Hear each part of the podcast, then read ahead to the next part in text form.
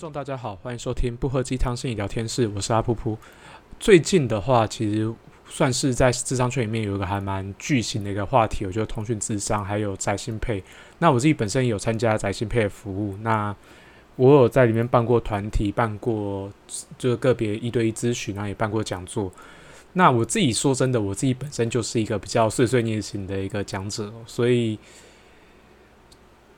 上课的时候当然是也也还蛮明显，有点在碎碎念的状态哦，跟我们在录 podcast 一样。那我觉得它跟 podcast 最大不同就是，其实我们在办讲座的时候，其实会还蛮希望能够看到伙伴们的回应的。那说一句实在话，在线上，在就是透过 Google Meet 或者是或者是 Zoom 的时候，其实很难去得到很明确的回应哦。尤其大家把声音跟画面都关掉，然后开着声音跟画面，其实也是蛮干扰一件事情。所以它会有一种就是鱼与熊掌不可兼得的感觉啦。所以最后就会变成是我自己在荧幕前面会有点越讲越哎，我在讲什么？我是谁？我人在哪里？呃，荧幕对面有人吗？还是我其实单纯在录音？我我我我可以完全不用管他们回应嘛？大概是这样很多层的一个犹豫里面呢。所以好，这理由博啦，就是我自己觉得我自己表现没有很好，然后我自己在参与者的，就是对于这样的期待里面，我知道有一些伙伴可能是听过我们的 podcast 的，那我只能说很抱歉，我觉得我表现不如预期。虽然我自己认真讲，在 podcast 里面也很尝试属于吃螺丝的状态了，所以就是算是啊，感谢大家愿意支持，然后同时也如果辜负了你期待的话，哈，就是啊，我们的频道是有剪接的啦，所以可能就是我。那个 口条听起来比较好一点点，而事实上，嗯，我本来就是一个会吃螺丝的人。他回到现实世界里面，我在讲课的时候，我也很很常会吃螺丝，因为我大部分时候也是边想边讲，因为有些时候我想讲什么，其实是当下的回应，而不是呃，就是已经先备好稿的东西哦。我其实是很讨厌去把逐字稿列出来的人，因为我觉得没有必要啊。因为说句实在话，很多时候我们在互动的过程中，我会更清楚知道我到底要说些什么，我要表达些什么。所以我其实真的是啊，讲这样讲有点偷懒啦。我其实是就是准备大概只会准备五六成，然后剩下的部分的话就是当下临场我想到什么讲什么。尤其举例的，我其实很常会我当天或最近发生什么事情，那哪位伙伴最近发生什么事情，我觉得它都是一个好题材。那我不会硬去准备这些东西，所以我自己也会需要一些花一些时间想啊。那很多时候的这些口癖啊，这些语助词，它其实在拖延时间，让我有时间可以去好好想一想哦。所以说句实在话，如果说你会希望听到一个是一个完全没有杂讯，然后没有任何口癖，一个非常通顺、非常流畅的节目的话，哈，那嗯，我还蛮推荐古癌的啦。我最近开始有去接触一些投资的东西，我觉得我觉得听他的台是真的还蛮通体舒畅的。那我不确定我自己在这一台里面可不可以提供这样的服务，我在想说应该是不行。我还蛮常吃螺丝的，而且我对于吃螺丝这件事情算是还蛮接纳的。我我会我我是有在练口条，可是说一句实在话，我觉得那个成效其实没有很好，所以先跟大家说一声感谢，说声抱歉。那。我自己其实怎么看线上课程这件事情？其实疫情这段期间，我我的工作室这边，其实我自己个人啊，我也有在想说，我要不要转到线上，我去准备一些线上课程，然后让大家可以去听，大家去选取。那我自己会认为线上这个东西，它比较像是一个记录。那我觉得记录这件事情重要的，我觉得有这些记录的话，也可以让我们这一段时间的努力、共同的成长，它其实是会有留下一些轨迹的。可是回过头来讲一件事情，就是，嗯，其实心理学的东西，尤其是团体，尤其是工作坊，甚至是个别智商，个别智商它更没办法用录音的。那我们其实是我自己的经验，是我们还蛮吃临场，就是大家对我们的反应回馈，然后在这个过程中，我们可不可以产出一些新的东西，而不是我们自己很硬生生、硬邦邦的去准备一个很完整的讲稿，然后我们就是全部都只讲讲稿。当然有这一派的。就是的讲者啦，我觉得这没什么问题，我觉得这也是好事。他的知识量够，然后也愿意花时间去准备这些文字内容，我觉得这件事情很棒。那可我自己会觉得，我还蛮依赖就是及时性的灵感跟及时性的一些反应哦。所以目前来讲的话，线上课程可能可以录，可是它就会是一个很纯认、很纯认知的东西，然后它就是一个知识性的东西。我觉得它很难会变成这个循环性的。内容哦。那我自己还是倾向于比较相信于，就是人与人实际上的接触是它是最具有疗愈效果的。那回过头来讲，我们要进到社区，然后去提供民众一些疗愈，或者是提供一些就是心理学健康、心理健康的资讯哦。我觉得回过头来讲，还是以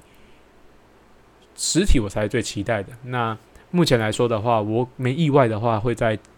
降到二级之后，我可能会开始去有一些接洽。那北投好意时光那边，因为种种营营运的因素啦，那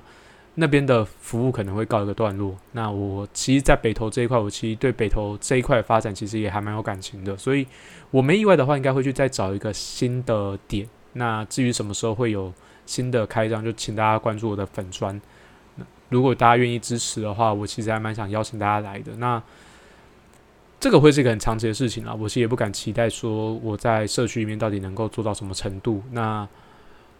各方各面的经营，我觉得都是可以尝试的。那网网络网络上的一些影音平台的一些投放，我觉得可以考虑看看。可是这个不会是我当务之急最想要做的事情，所以这件事情可能不被无限延宕了。除非就是有那种预兆，就是我们的疫情可能会再持续两三年，如果不去做这件事情的话。我们可能会就是这个这个计划可能会彻底停止。我我我在这个前提之下，我可能才会主动去说好，我们来开线上课程，我们来办线上团体。那这件事情为什么要先聊这件事情？其实也是回归到我们今天想要聊的主题，就是跟通讯智商这件事情有关哦。其实通讯智商它有点拗口啦，它也跟我们实际上业界在使用的语言不太一样。它其实说出来就是网络智商或视讯智商这一块。那视讯智商这边的话，我觉得它有几个问题。那以现行法规来讲的话，我觉得其实是不方便的。第一个就是大概就会是目前来讲，真的有通过通讯智商登记，然后而且开始有在营运的机构，据我所知是没有几个啦。有通过但是没有运作的，其实也不多。就是我记得好像还有几个，就是地区他们是连在通过这个审核跟透过这个检验的，就是部门好像都是不存在。所以就是，就算是有些机构想要去申请，他们可能也求助无门。那说一句实在话啦，就是其实会有一种，就是我们法规立在那边，然后可事实上我们能够进行、我们能够去执行的可能性其实低的。但这不是最核心的因素，就是最核心因素，其实大家还是倾向于就是面对面，就是一对的谈话。那这个是心理师跟个案可能都比较喜欢的方式，这个也是我们最常会感受到温暖的方式。有一个人在你的面前，跟他的声音跟影像在你面前，他终究还是有些差别的。可是这一次会想要去放宽这件事情，他其实就会回归到就是我们现在的见，因为疫情期间我们的见面其实是困难的，然后尤其是在智商室里面，它第一方面又密闭，一方面又近距离，所以它其实。我我在想这个数字应该更多啦，大概至少有五万的个案，他们是就是至少五万的个案，他们是没办法去接受到服务，然后同时他们的情绪因为疫情的不稳定的关系，他们可能也更变得更不稳定。那这个有点像是我们之前有提过的，就是生态系统理论再去谈的东西。那这个是一个很现实的问题，他们精神不稳定的状况下，情绪不稳定的状况下，他们又要面对日渐在增加的压力跟焦虑哦。那这个时候就会有一种，就是那如果说我们能够在家里面咨商啊，我们能够提供他及时线上服务，感觉上他会是一个好消息。对他的确是个好消息。哦可是就之所以我自己的观点会是，他之所以没办法推行，他其实背后一定有一些潜在的风险跟不可控的因素。那我们这一期可能会聊聊这一块啊。那回过头来讲一件事情是，到底推行这件事情是不是好主意？我们还需要做些什么？这件事情可能还才是我们去需要去注意的。以现行的法规来讲啊，通讯智商会第一个会需要的事情是，他需要对方年满十八岁。那同时我们要确定双就是个案的身份，所以换句话说，就是那个最保险方式，他也是得来智商。以实物上来讲，他也是得来智商中心去做，就是来实实际现场去做一对一的咨询，然后去做 intake，去了解他的身份跟他的议题。那以现行来讲的话，就简单讲，就是我们没办法去开新的个案。如果新的个案进来的话，其实我们是没办法直接去直接去开案的，因为我们没办法核实他的身份。然后我们也在面对面过程中，我们签署同意书，其实也会是有一些实务上操作的困难。那进一步来说的话，就会变成是，除非是旧个案，他本来就在疫情期间在疫情之前，他就有在做通讯智商的服务，要不然的话，就他基本上是没办法使用这项服务的。那就很像是我们之前讲的，就是如果说没有疫情的话，其实通讯智商的服务使用意愿跟比例是低的。那回过头来讲，就是那这样子，我们就是有点像沙漏嘛。其实这样算起来的话，我们实际上真的有在使用，是有能够符合在这段时间里面符合通讯智商资格的人，跟有在使用服务的人，基本上是少之又少。所以就回过头来讲，我们要去放宽这件事情是有必要性的。那可是回过头来讲一件事情，我们要放宽到什么程度？然后以目前放宽来讲，会需要什么配套？说这件事情还蛮值得考虑的。第一个的话，就是我以下我印象中。比较比较明确的，就是比较明确的几个派系哦。就是简单讲，第一块的话，就是我们维持在原机构里面去做这件事情，然后可是我们去开放可以线上去做 intake，去线上去做一些初谈。我们可以就是在这段期间可以开新案，然后另外的话就是我们放宽就是年龄的标准，我们可以到十八岁以下，我们也可以做这件事情。我们只要有拿到家长的同意书，这样就好了。那这一块的话，其实就是我觉得相对来讲比较没什么问题啦。我觉得就是有一些机构里面的一些配套措施做好，然后，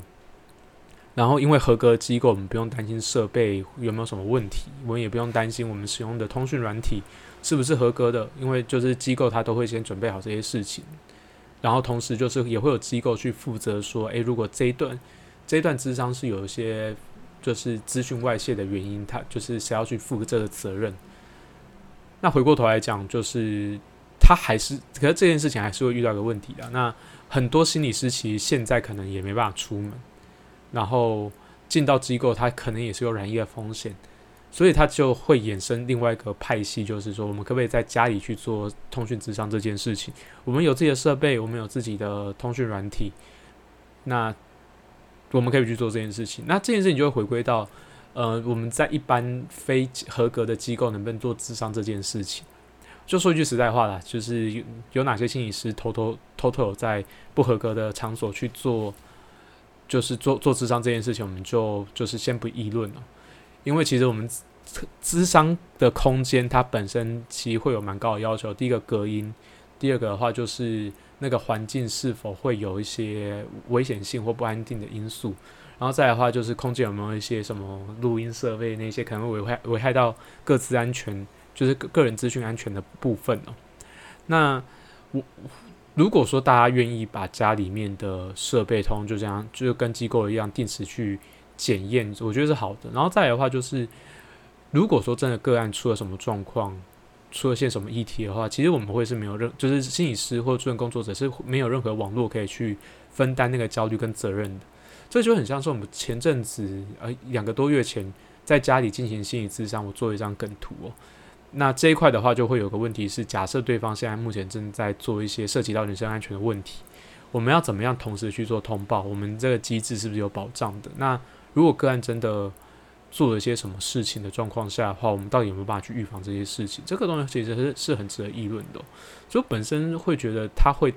确实。就是在机构里面做会很不，就还它会有一些不便利性。可是以现行的一些设备、以现行的资源来讲的话，我觉得在合格机构是必要的。因为就是在逻辑上面，如果说我们可以在不合格的场所使用就是通讯智商的话，那回推回来，我们是不是也可以在不合格的场所做心理智商？我们先撇开那些可能真的不太守规矩的助人工作者，可是这件事情其实。是有点就是便宜形式、便宜形式啊，就是我们有点就是为了自己的方便，然后个案其实说真的，他们不见得知道这做这件事情潜在风险是什么。可是我们知道，我我们等于是让个案暴露在风险中。那如果真的出出事的话，会是我们要去负全权责任。对，那说真的，我觉得这件事情是不太 OK 的。那说一句实在话，如果真的这样操作的话，其实是有很多很多的风险，会是由智商心理师个别去承担这件事情。其实是我我我自己会认为，一个个人去承担整个医疗的风险是是不不切实际，而且甚至是会让整个体系变得很奇怪哦。所以，我我本人我本人会觉得，嗯，在家里面进行，或者是在非特定的场所去进行这件事情，其实是有点 sloppy。我非常不建议，我非常不推荐这样的做法。然后再来一件事情，我觉得，我觉得这件事情我可能要来下下，就是提出这个观点的心理师，算是一个反思啦。我自己觉得用下，我觉得或许心理师没有那么好下，可是我在猜，普遍来讲的智商心理师对于呃资讯安全或者是通讯设备这件事情的理解，其实应该理论上是蛮有限的。虽然我们跨领域人很多，可是理工背景的人相对来讲是少数。那我自己本身是阿仔哦，我自己就是在在这一块，我其实算是自己有自己的策略。我当然可能不会像那些工程师一样那么熟悉，可是我，可是其实我们的通讯是有可能被因为这样反复的操作而被定位的。那就是举个例子来讲，最直接的话就是 I I P 直接定位。如果说我们的电脑我们是有开 G P S 的，我们的就是网络的 I P 就是 I P 位置是存在的话。就是如果说对方是有心想要去找到我们实际上所所在的位置，去肉搜出我们的话，这件事情其实并不是不可能。尤其是其实说句实在话，以现在手机的预设，其实 GPS 都是打开的，真的要去找到我们个别的位置这件事情，其实是很容易的事情。前阵子 FB 或者是那个微信，他们去在做，就是我们自我们其实再去看一个东西，就是我们可以透过那些 App 去看到我们认识人的位置，甚至不认识人的位置。那这件事情个案可不可以做到？如果他真的有心的话，他甚至是可以用他手边，就是用 Google，就是 Google Store 或者是 Apple Store 的的 App，他就可以轻易做到这件事情。那我们的安全性是不是真的受到保护？还有个案的安全性是不是真的受到保护？因为其实说句实在话，我们在历年前历年的案件里面，其实说句实在话，不是不是只有个，不不不是只有我们心理师要去确保自己的安全，去防范。可能有些个案是具有攻击性的。反过头来讲，有些心理师，我们也不确定他自己的人格操守是不是合格，就是是不是合格的。那他有没有可能反过头来讲，就是诶，我对这个个案可能我有我自己的特殊的反移情在里面。那我想要去找他，我想知道他私底下他住在哪里。那我可不有没有可能我透过这种方式去找到他实际上每次在进行自上的位置？我觉得这件事情是大家需要需要去反思的，然后这个都还算是比较粗浅的。如果他真的有心，就算我们使用了特就是特定的设备好了，我不知道大家有没有听过一个东西叫做就是就是通讯设备，它可以去做三角定位的，就是我从三个不同的定点去发出一个讯号，我回测我们就是接接听的时间差，我其实是可以去定位到这个心理师可能比较精准的位置是在哪个区域。那这个东西可能会是从现行的设备要去防范，可能都会有是有点问题。因为我身边理工背景的朋友是有提过，他们其实去截取的会是我从接到电话到听到声音的那个时间差，那可能是零点零点几毫秒的时间，他可以去推推，他可以有机会去推定说那个时间差跟它的距，就是去换算它的距离。那只要反复尝试几次，它其实会越来越精准定位到你的位置是什么。如果假设只是单侧咨询的话，它可能就只有一次机机会，所以那 OK，那就那就那一次。然后他可能没有办法找到第三个、第四个定位点。可是回过头来讲，假设我们是进行十二侧咨咨商呢，他可能会越来越精准定位到你在哪里，对方是谁，就是那就是在的话就是对对方是谁。然后身边甚至身边有有哪些人？那这东西其实是会有很多的风险的疑虑哦。那同样的，我要我要讲的事情不是个案去防范心理师，也不是心理师要防范个案，而是这个是在双方在互动的过程中，它是一个无法避免，只要这么做，它就一定会存在的一个风险。那回过头来讲一件事情是，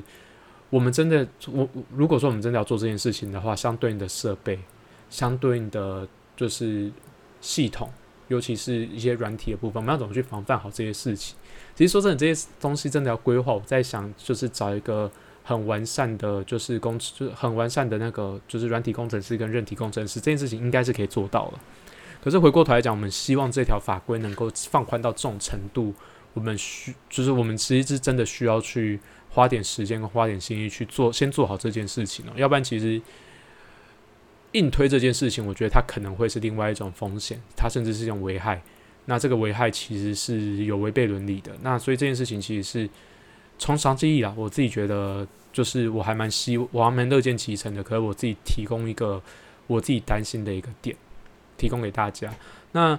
这阵子新宅配，我觉得他其实做的还蛮成功。一件事情是让大家知道说，我们可以去做这这张事情是可以做什么事情。那同样，我们再强调一次，新宅配提供的是咨询，它只有单词，而且一次是三十分钟。我们大部分就是去陪伴、去缓和大家的情绪，然后让大家能够情绪比较稳定一点点。那它它不是一个很完整的治疗，所以真的需要治，就是需要那个心理心理咨商或者心理治疗的话，我觉得还是。近期可能你还是得跑一趟，就是在在地的心理健康、心理健康相关的机构，然后我觉得这这才会是一个比较好的策略。那不过就是这段时间其实也还蛮感谢，就是有很多伙伴跟很多民众愿意去花时间去去使用这个资源也好，或者是去维护这个资源也好，因为这其实都是一件还蛮不容易的事情。我蛮同意有些人讲说，我们是在。就是创造一个历史，虽然我觉得这是干话的。我对不喝鸡汤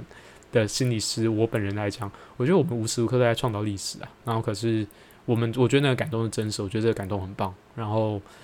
至于就是我们在这样子的感动里面，我们有哪些东西是我们需要提提醒自己的？哪些东西其实它真的是一个好消息？我们可以先先天下之忧而忧，先天后天下之乐而乐。就是我自己觉得。